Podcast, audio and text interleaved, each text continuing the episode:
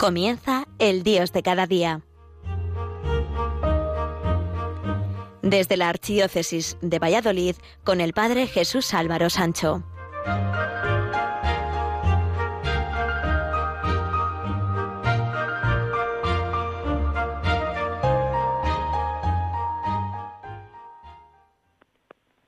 Queridos amigos de Radio María, estamos en tiempo de verano, hemos comenzado el mes de julio y con ello tiempo de vacaciones, pero también tiempo que debe ser aprovechado. El tiempo de vacaciones no significa no hacer nada, tanto si estamos de vacaciones como si no, puesto que la vida interior no tiene descanso.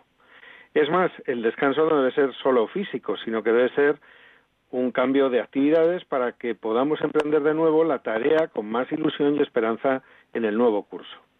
Estar de vacaciones, y este año las celebraremos de una manera muy distinta, es un año muy atípico, no significa romper con todo lo anterior. Por eso debemos tener en cuenta este decálogo del veraneante cristiano. Vive la naturaleza, en la playa, en la montaña, en la serranía, descubre la presencia de Dios. Alábale por haberla hecho tan hermosa. Vive tu nombre y condición de cristiano.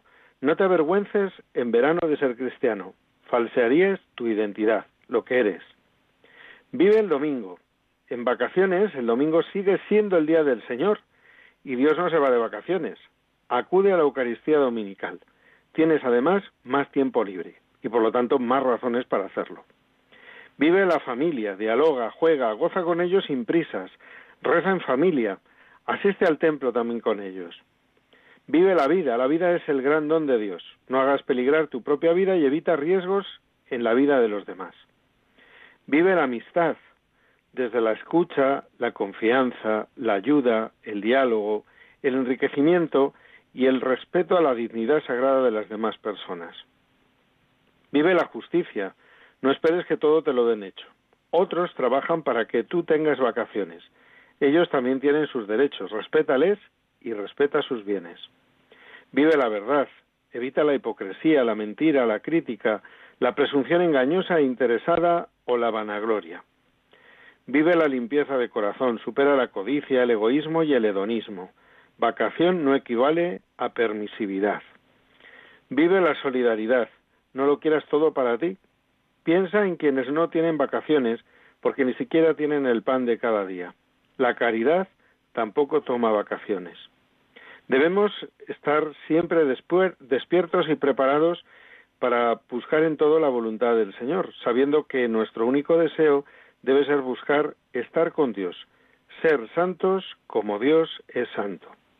Un predicador, viendo a un feligrés dormido, preguntó a los fieles, los que quieran ir al cielo, que se pongan en pie.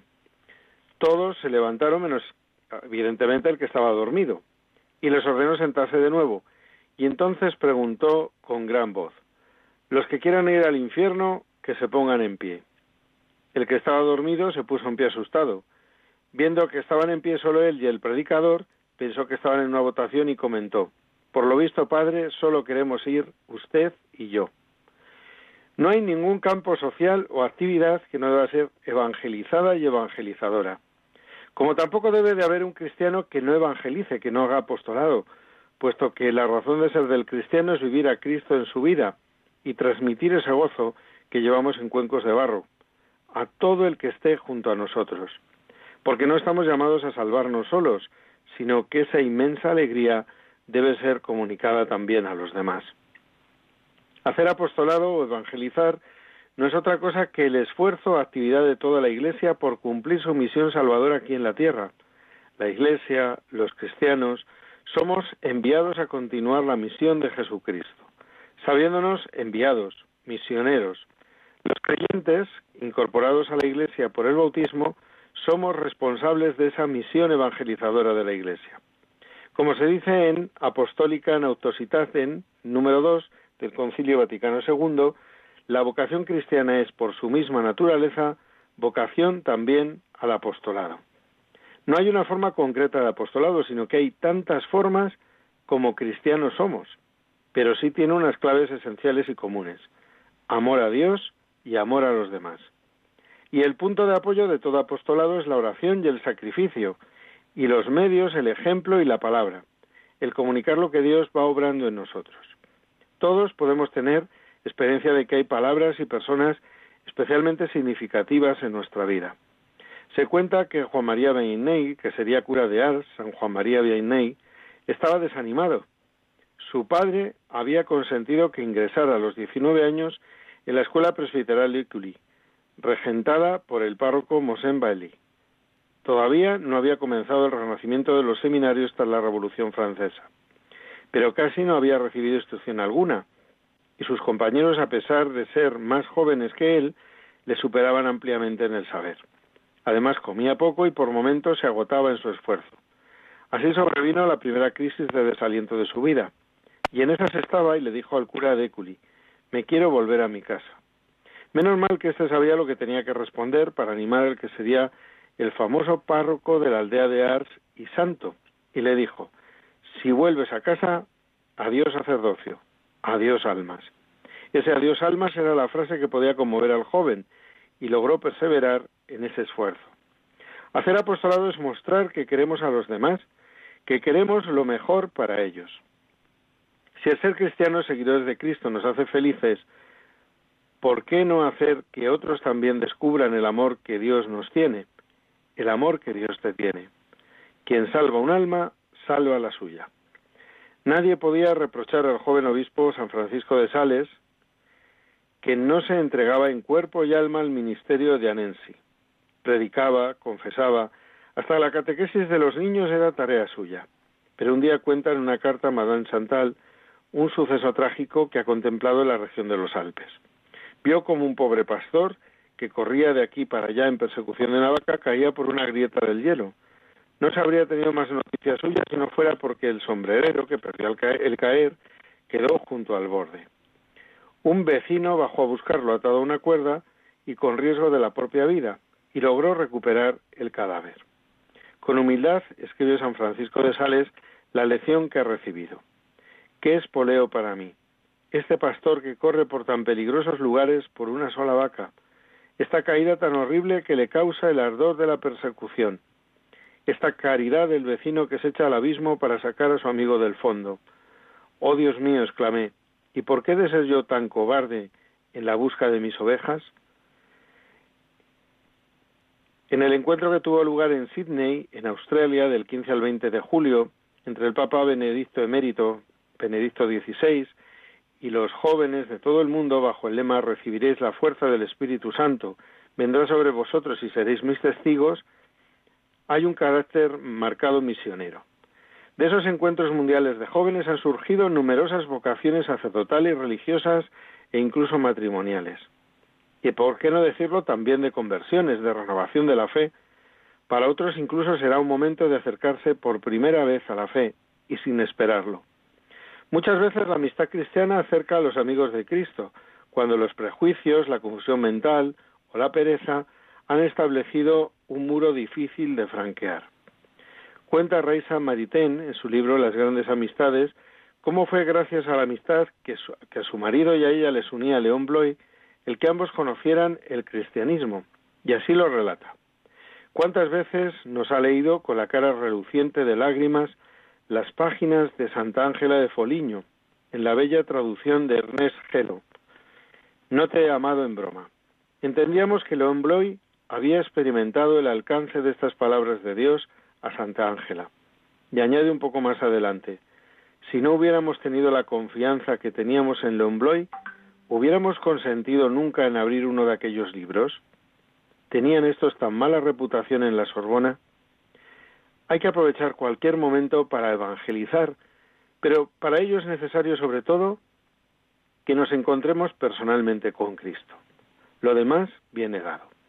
Cuando son las 10 y 40 minutos de la mañana, hacemos una pequeña pausa musical para la reflexión en el programa El Dios de cada día y continuamos enseguida a través de las emisoras de Radio María España.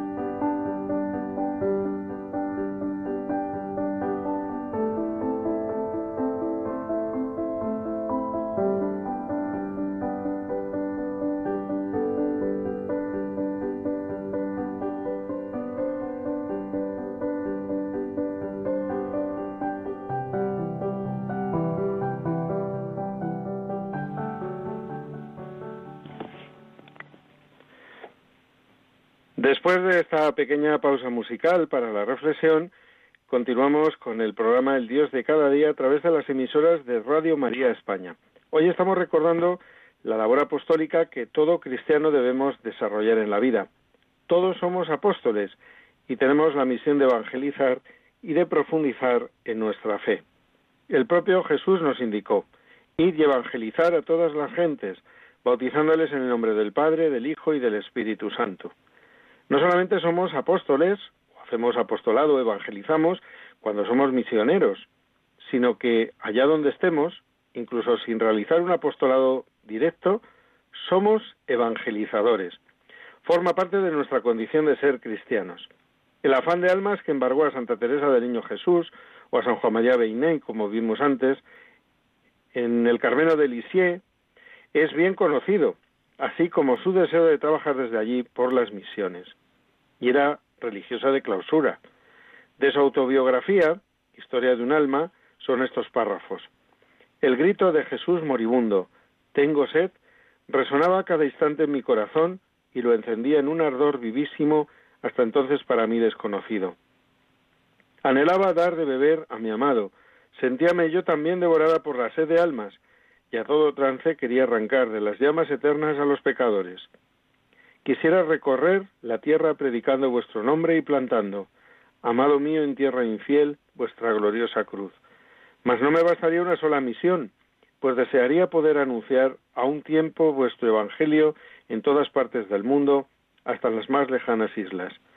Quisiera ser misionera no solo durante algunos años, sino haberlo sido desde la creación del mundo y continuar siéndolo hasta la consumación de los siglos. Cuando ya estaba muy enferma, Teresa de Lisieux daba un breve paseo y una hermana al ver su fatiga le recomendó descansar. ¿Sabe lo que me da fuerzas? comentó Santa Teresita del Niño Jesús. Pues bien, ando para un misionero. Pienso que allá, muy lejos, puede haber uno casi agotado de fuerzas en sus excursiones apostólicas y para disminuir sus fatigas ofrezco las mías a Dios. Incluso a lo largo de la historia, hay personas aparentemente insignificantes que hacen cambiar el rumbo de la historia y pasan a formar parte de la misma por sus hechos. Los santos no son famosos nada más nacer, sino que es su vida y su ejemplo lo que les une a Dios, lo que después de generaciones nos hace admirar su camino de santidad. Incluso algo tan humano como es el deporte, cuando tenemos tan próximo el Campeonato Europeo de Fútbol conseguido por España, nos hace recordar que el tiempo hace ver las cosas de un modo diferente. Atrás quedaron esos niños que jugaban horas y horas al fútbol, que manchaban las sábanas de sus casas o de las vecinas con el balón, o que utilizaban las paredes como portería. Después de los éxitos y la fama, son anécdotas para recordar con nostalgia. Pero en esos momentos ya se estaba fraguando el jugador de élite de la selección nacional. Cuando Manning era famoso predicador en la corte de Inglaterra, se le acercó un día una mujer para manifestarle su extrañeza de no haberlo oído nunca predicar sobre el Espíritu Santo y rogarle que dedicara al menos un sermón a este tema. Manning buscó por los tratados de teología de la Iglesia anglicana, pero no encontró enseñanzas muy satisfactorias sobre la tercera persona de la Trinidad. Entonces tuvo la curiosidad de acudir a las obras católicas y en ellas halló tratada a fondo la doctrina referente al Espíritu Santo. Siguió leyendo libros llegó así a la conclusión de que la Iglesia católica era la única verdadera. El año 1851 se hizo católico, posteriormente sacerdote y más tarde arzobispo de Westminster y cardenal hasta que murió en el año 1892. No cabe duda de que Dios se sirvió de una sencilla mujer como instrumento para que alcanzara la fe católica que el hombre. Es normal que el Señor utilice medios ordinarios con vistas a lograr la conversión de quien se encuentra alejado. En la evangelización hay algo que no tiene que lograr un peso superior al que realmente tiene. No podemos reducir la evangelización a números, y eso hay que aplicarlo tanto al éxito en el apostolado, es decir, al número de personas a las que hemos hablado de Dios, como al coste económico que eso pueda suponer. No se puede adorar a los señores, al dinero y a Dios. Más bien hay que partir de que todos los medios son pocos para el final y un final que no tiene precio. Y el dinero es un medio, no un fin. La Iglesia no es una empresa que invierte para sacar provecho inmediato, sino que todo su esfuerzo es por acercar a la persona a Dios, porque esa es la mayor riqueza que existe. Dios es nuestro mayor tesoro y un tesoro que no se agota al compartirlo con otros. Preguntó con ciertas dosis de malicia e ironía un periodista al Papa San Juan Pablo II, Santidad, ¿sabe cuánto cuestan los viajes papales? Y la respuesta clara y contundente del Papa San Juan Pablo II nos hizo esperar. ¿Y usted sabe cuánto vale un alma? La persona tiene un valor incalculable. Tanto es así que no hay nada que pueda pagar la salvación y el bien que podemos hacer a una persona. Decía el apóstol San Pablo que somos hijos de Dios y aún no se ha manifestado lo que llegaremos a ser. Y el ser hijo de Dios es una riqueza tan grande, a veces no sabemos valorarlo. En un tren canadiense, en la línea del Canadian Pacific, coinciden dos pasajeros. Uno es un hombre maduro y con rasgos duros. Lleva en el cinturón revólver y cuchillo. El otro, sin embargo, viste sotana. El primero afirma dirigirse a Klondike para buscar oro porque se comentaba que allí abundaba. Este le cuenta al sacerdote las dificultades del oficio. Hay que caber mucho y solo se puede trabajar nada menos que tres meses al año. La vida cuesta, hay ladrones y una existencia dura, pero no importa. Se trata de oro y por lo tanto dinero. ¿Y usted dónde va? le pregunta el sacerdote. Y este le respondió, yo voy a buscar perlas, contesta sonriente. Y prosigue al, al comprobar la sorpresa del compañero de viaje. Voy a la tierra de los esquimales como misionero para hablarles de Jesucristo. Cada alma es una perla preciosa de gran valor. Cada alma es inmortal. Me interesa la salvación de las almas. Eso es lo que voy a buscar. A Haman, experto en patrística y profesor en Quebec y Montreal, en Canadá, comenta algo de su amplio conocimiento de los primeros momentos del cristianismo en un libro que lleva por título La vida cotidiana de los primeros cristianos. Nos cuenta del apostolado de aquellos hermanos nuestros en la fe, de su falta de medios, tácticas, programas y técnicas especiales. Cuando desaparecen los apóstoles afirma las comunidades primitivas más que llorarlos los imitan. Sienten que el patrimonio está ahora confiado en sus manos. Hay tantos apóstoles como fieles, y así la predicación se extiende por casi todas las partes a merced de gentes desconocidas. El cristianismo es como una mancha de aceite. Se comunica entre la familia, el trabajo y las relaciones humanas. La predicación va sin ruido, de oreja a oreja, por medio de palabras dichas en voz baja al amparo del hogar. Nada más exacto que la voz contagio, empleada por Tácito y Plinio para caracterizar a la nueva religión cristiana y su propaganda de esposa a marido, de esclavo a amo y de amo a esclavo, de zapatero remendón a cliente, en la intimidad de la tienda, como lo prueban los testimonios llegados tantas veces. Y así era, y así es en la actualidad. El mensaje cristiano no se difunde en los grandes medios de comunicación, sino en el día a día y en el contacto directo. Y no podemos ni debemos confundir la evangelización con buenas obras. Es verdad que una buena evangelización requiere buenas obras, pero no son las obras las que dan valor a las cosas, sino las que hacen que el mensaje sea creíble. Las buenas obras no son el fin, sino medios para acercarnos al mensaje de Cristo, para hacerlo creíble. Por sus obras los conoceréis. En una ocasión entrevistaban a la madre Teresa de, de Calcuta y le preguntaban sobre las cosas que tienen, las casas, perdón, que tienen abiertas en Estados Unidos para el cuidado de enfermos de SIDA. Querían saber si hablaban a Dios a esas gentes, y la Madre Teresa de Calcuta le contestó, Naturalmente, rezamos con ellos y les enseñamos a rezar, los llevamos a confesarse y a reconciliarse con Dios. Y el periodista replicó, pero mucha gente piensa que evangelizar no significa siempre hablar de Jesucristo. Y la Madre Teresa replicó, ¿y de quién piensan entonces que hay que hablar? ¿De qué? El periodista afirmó, dicen que hasta acompañar a los hombres. Y la Madre Teresa de Calcuta le respondió sin vacilar, pero entonces no son misioneros, no están proclamando a Cristo. Están actuando por algo y nosotros lo hacemos por alguien. Pidamos a nuestra Madre, a la Virgen María, que seamos evangelizadores, luz de Cristo en el mundo, portadores de la luz del Evangelio por la caridad y que juntos, en el barco de la Iglesia, seamos guiados con rumbo cierto al puerto donde nos espera Dios. Les voy a leer esta oración a la Virgen María del Papa Francisco en la exhortación apostólica Evangelii Gaudium del 24 de noviembre del año 2013. Virgen y Madre María, tú que movida por el Espíritu acogiste al Verbo de la vida en la profundidad de tu humilde fe, totalmente entregada al Eterno. Ayúdanos a decir nuestro sí ante la urgencia más imperiosa que nunca de hacer resonar la buena noticia de Jesús. Tú, llena de la presencia de Cristo, llevaste la alegría a Juan el Bautista, haciéndolo exultar en el seno de su madre. Tú, estremecida de gozo, cantaste las maravillas del Señor. Tú que estuviste plantada ante la cruz con una fe inquebrantable y recibiste el alegre consuelo de la resurrección, recogiste a los discípulos en la espera del Espíritu para que naciera la Iglesia evangelizadora. Consíguenos ahora un nuevo ardor de resucitados para llevar a todos el Evangelio de la vida que vence a la muerte. Danos la santa audacia de buscar nuevos caminos para que llegue a todos el don de la belleza que no se apaga.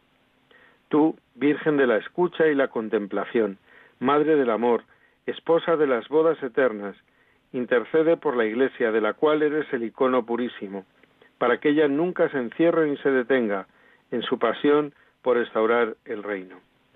Estrella de la nueva evangelización, ayúdanos a resplandecer en el testimonio de la comunión, del servicio, de la fe ardiente y generosa, de la justicia y el amor a los pobres, para que la alegría del Evangelio llegue hasta los confines de la tierra y ninguna periferia se prive de su luz. Madre del Evangelio viviente, manantial de alegría para los pequeños, ruega por nosotros. Amén. Aleluya. Con estas reflexiones y esta oración final a la Virgen, terminamos por hoy este programa del Dios de cada día. Hasta aquí ha llegado y os esperamos en cuatro semanas a través de estas emisoras de las ondas de Radio María España. Hasta entonces, felices días a todos.